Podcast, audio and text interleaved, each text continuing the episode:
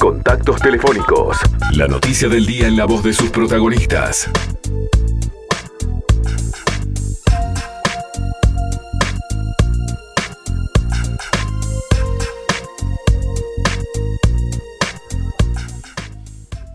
Ocho de la mañana, 42 minutos. Vamos a hablar ahora con una maestra, pero mire, con algunas eh, características eh, distintas, si se quiere. Estoy hablando de Carmen Albana Sáenz, porque ella fue eh, distinguida con el premio Maestra del Año en Cataluña.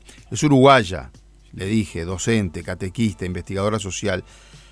Y apostó mucho por la transformación social construyendo herramientas emocionales en sectores vulnerables. Ella misma viene de un sector vulnerable. Le voy, a le voy a pedir ahora que nos cuente un poco su historia rápidamente para ubicarnos, pero ella viene también de eh, una familia con unos cuantos problemas económicos. Eh, Carmen, es un gusto recibirte. Buen día.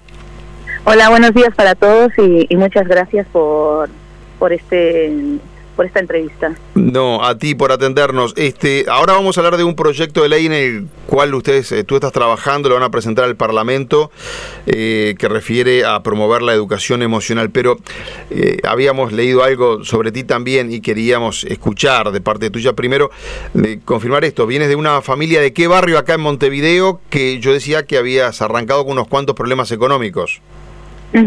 Bueno, yo este, crecí toda mi infancia y puedo decir que prácticamente tengo conciencia del único, bueno, de uno de los, de los lugares que más viví, que fue en el barrio Borro, en los Palomares, que se dice en los Palomares del barrio Borro, ahí entre Aparicio Sarabia, entre Burgues y San Martín. Y bueno, una familia muy, muy vulnerable, eh, con muchísimos problemas económicos y con muchísimas dificultades pero bueno, una de las peores cosas que creo que pasamos todos fue estar en la soledad, ¿no? Porque a veces eh, coincidía que mi padre no estaba, porque estaba ingresado en el hospital San por tuberculosis, y mi madre pues a veces estaba y a veces no estaba. Y, bueno, y cuando nos encontrábamos que estas dos variables se juntaban, pues estábamos solos. Eh, y bueno, y los niños que hacen cuando están solos, pues intentas salir al pasaje, a, hablar con un vecino, a jugar, a pasar el tiempo, hasta que al final eh, buscas qué comer. Y ahí, bueno, comenzaba un poco la complicación, porque cuando era época escolar, bueno, íbamos a los comedores públicos. ¿De qué año estamos hablando? ¿Tú qué edad tenés? Así nos ubicamos más o menos. Yo, yo tengo 51, o sea que... Claro, estás hablando del 70 y algo, es una edad del... 70 y poquito. 70 y poquito. sí, sí, 75. Ahí vas a almorzar, no sé si tenés hermanos, digo, ahí a la, a la escuela, digamos, al comedor público. Sí, sí, íbamos a la escuela 178, que es la escuela de Unidad Casaballe eh, y fuimos ahí, vamos a comer ahí, vamos a comer a Peñarol, o en un comedor que había en la aduana. Bueno, hacíamos un tour por los comedores, ¿eh? claro. Bueno, y eso te permitió primero mantenerte y después pudiste seguir estudiando, porque no es fácil tampoco, ¿no? No, no es fácil, pero tampoco es imposible. Claro. Eh, fuimos, fui estudiando, bueno, en un año quedé repetidora porque no sabía leer, me costaba mucho leer. Eh, y todo se aprende porque al final la lectura es una herramienta fundamental para comprender todas las demás asignaturas. Y, bueno, cuando aprendí a leer, pues bueno, parece que, que era muy inteligente y todo me gustaba, me gustaba todo lo que era académico y terminé la escuela, luego unos sacerdotes me ayudaron con unos boletos para poder ir al liceo porque antes lo los liceos tenías que tener la boletera. Sí. Y si no tenías la boletera, pues teníamos un problema. Claro. Y bueno, y los sacerdotes me empezaron a, los sacerdotes de la Gruta de Lourdes comenzaron a darme el dinero para los boletos. Y yo creo que ellos habrán pensado, bueno, les damos los boletos para un año, dos años y al final me tuvieron que dar los boletos seis años. Le saliste carísimo a los curas, mira. Pero ellos ellos confiaron en ti, apostaron, ¿no? Este, te vieron que también tenías la, la, fuerza suficiente para avanzar. Y eso es el tema del ser humano. Y ese es el tema de hoy por hoy. ¿no? Por ahí arranca el tema del, de este anteproyecto de ley de educación emocional, porque ¿qué es la educación eh, emocional? Pues la educación emocional es bien el término como lo dice, ¿no? Educar el aspecto emocional de, de, de los niños y de los jóvenes y adolescentes. La educación emocional es una acción sistemática, una acción continua, una acción evaluada en la cual eh, son un conjunto de actividades eh, desde un punto planificadas desde un punto de vista pedagógica con unos objetivos, unos recursos, un desarrollo, una evaluación que introducidas dentro de la currícula escolar de los alumnos permite que los niños tengan y construyan habilidades socioemocionales que les permitan de alguna manera enfrentarse al medio en el que están insertos.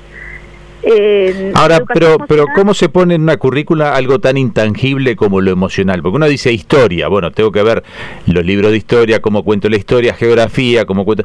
Ahora, lo emocional, eh, eh, ¿cómo se introduce como para que no se queje todo el mundo de que esto sí, esto no, esto acá, esto se viola la laicidad, no se viola la laicidad, están poniendo algo que yo estoy de acuerdo, algo que no estoy de acuerdo? ¿Cómo se lleva un intangible tan grande como la emoción a, a una currícula? Bueno, primero primero deciros que existen muchos países que ya tienen una ley de educación emocional, son países que también son laicos. Eh, nosotros somos seres emocionales y seres también este, cognitivos. Y si tú no estás emocionalmente estable, tú no puedes aprender. Un niño con hambre no aprende, un niño triste no aprende, un niño eh, sometido a la violencia no aprende. Tenemos que trabajar el aspecto emocional y no desde un punto de vista psicológico, sino desde un punto de vista pedagógico. ¿Y cómo se trabaja? Pues se trabaja en un principio con un marco teórico de referencia, que es un paradigma em, emocional, y, bueno, y es tan fácil como primero identificamos las emociones que tenemos, luego regulamos estas emociones, es decir, por ejemplo, el enfado, me enfado con alguien, es una emoción el enfado y está bien que te enfades. El problema está cuando el enfado se transforma en violencia y ahí es cuando debe de actuar la educación emocional para dar herramientas que permitan a los niños regular ese enfado. ¿Vale? Entonces enseñamos, se enseñan estas perdón porque estoy en la calle justo. Sí, no, no. Y hay mucho ruido. Se te está escuchando bien, pero eh, y habilidades para enfrentar el enfado, como para, piensa y actúa. Eh, y creo que eh, cuando hablas de intangibilidad de las emociones, yo no lo vería tan intangible porque nosotros todo lo que hacemos, incluso tú sentado en esa radio, te atraviesan las emociones. Tú actúas por las emociones y hay una unión entre la cognición, lo emocional y el comportamiento. Sí. Por lo tanto, hoy hoy los maestros no hacen ese trabajo. Tú que sos maestra. De los alumnos. Carmen, te decía, tú que sos maestra, pero hoy los maestros eh, no manejan ya el, aspecto emocional de los niños, enseñarles a manejar la frustración o un enojo o una alegría. Bueno, sí, sí, sí, se trabajan esos aspectos, inclusive te digo más, mira, la comunidad canaria, que es una comunidad autónoma de España, es la que tenía mayor índice de deserción escolar de toda España. Hace no, antes de venir yo aquí, eh, la Universidad de La Laguna eh, ha publicado una investigación que después de tres años de trabajar el aspecto socioemocional con los alumnos y con las escuelas de Canarias, la deserción que estaba en un 27% ha bajado un 20%. Hay investigaciones que demuestran la importancia que tiene trabajar el aspecto emocional como factor de prevención de conductas de riesgo social. Es decir, ¿a qué, ¿a qué nos referimos con conducta de riesgo social? Pues a la violencia, a la, a la agresividad, al bullying, al ciberbullying, a los comportamientos totalmente antisociales, a los embarazos, el suicidio, las depresiones, que todo esto en el fondo lo que tiene es una mala gestión emocional. Y muchas veces las familias, las familias a veces no tienen los recursos suficientes como para poder ayudar a sus hijos. Por eso la educación emocional no solamente es, es a nivel pedagógico, sino que tenemos que trabajar los tres vértices. El niño está relacionado e inserto en un, en un, en un medio social, la familia. Y luego la educación.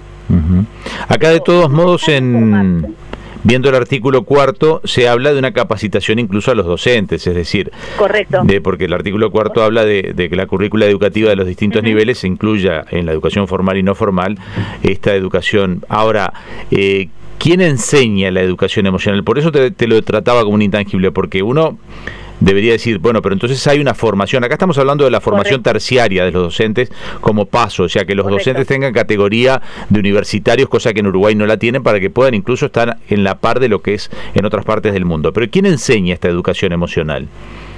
Pues la educación emocional la enseñan los expertos en educación emocional. Claro, pero evidentemente. ¿en dónde es la Sí, referencia que demos? Porque yo leí los siete artículos de esta ley y está todo rondando en cuanto a la educación emocional, pero no hay una definición de la educación emocional en este anteproyecto de ley. Está en la exposición de motivos un poco más de, de- de explicación. Ahora, en el articulado siempre ronda sobre la educación emocional y vos sabés que con honestidad, porque los periodistas lo que nos pasa es que nos generan dudas y, y eso está bueno porque nosotros tenemos que tener las preguntas.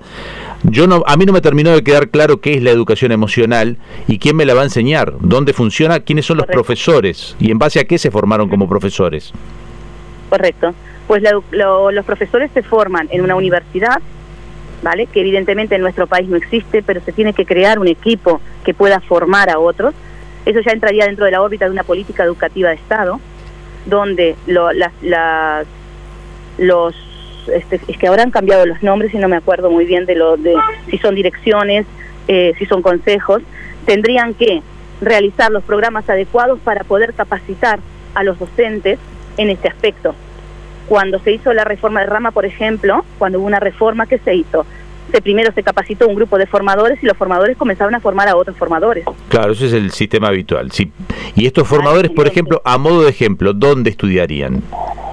¿Dónde, dónde estudiarían? Los primeros, los que van a, a- los primeros que se van a formar. En España, por ejemplo, hay una currícula Correcto. de para profesores en educación emocional. Correcto, sí, en España lo que hay es en la Universidad de Barcelona y en otras universidades, yo os digo concretamente la que en la cual yo estuve, en la cual hay un posgrado en el cual se enseña la educación emocional. Es la es el es el GROP, que es el grupo de recerca y orientación psicopedagógica. Ahí tú vas a la universidad, ¿qué tiene que ir? Pues un profesor, un maestro, y a partir de ahí se forma y ya él ya está formado en esto, es un posgrado. Ujú. Entonces, en cuanto a la realidad nuestra, pues la idea sería pues, que se pudieran formar a nivel universitario y estos formadores pudieran bajar a tierra y aterrizar y formar a los docentes. Carmen, eh, no sé si en esto, si estuviste acá en Montevideo ahora para, si pudiste recorrer algunas escuelas, si pudiste hablar con las autoridades de la educación o, CAIF, por ejemplo, para palpar un poco cuál es la realidad, eh, no, no solo la, realidad básicamente de los niños que están yendo a las escuelas, que muchos de ellos tienen una cantidad de problemas, tú lo- los has pasado de cuando eras una, una niña también y sos el ejemplo que se puede salir adelante. Eh, ¿Tuviste hasta ahora esta experiencia de visitar centros dos educativos? Sí, perfecto. Sí, mira, ahora justamente vamos al Jardín 222 con la directora de un posgrado de la Universidad de Montevideo, la, la doctora Lidia Barbosa, y vamos a, a visitar una escuela, un jardín. ¿El proyecto este después lo presentas en el Parlamento? ¿Como se lo das a algún No, legislador? ¿Cómo es? Bueno, el proyecto ya fue presentado en el Senado la semana pasada. Ah, perfecto. Y en, ujú.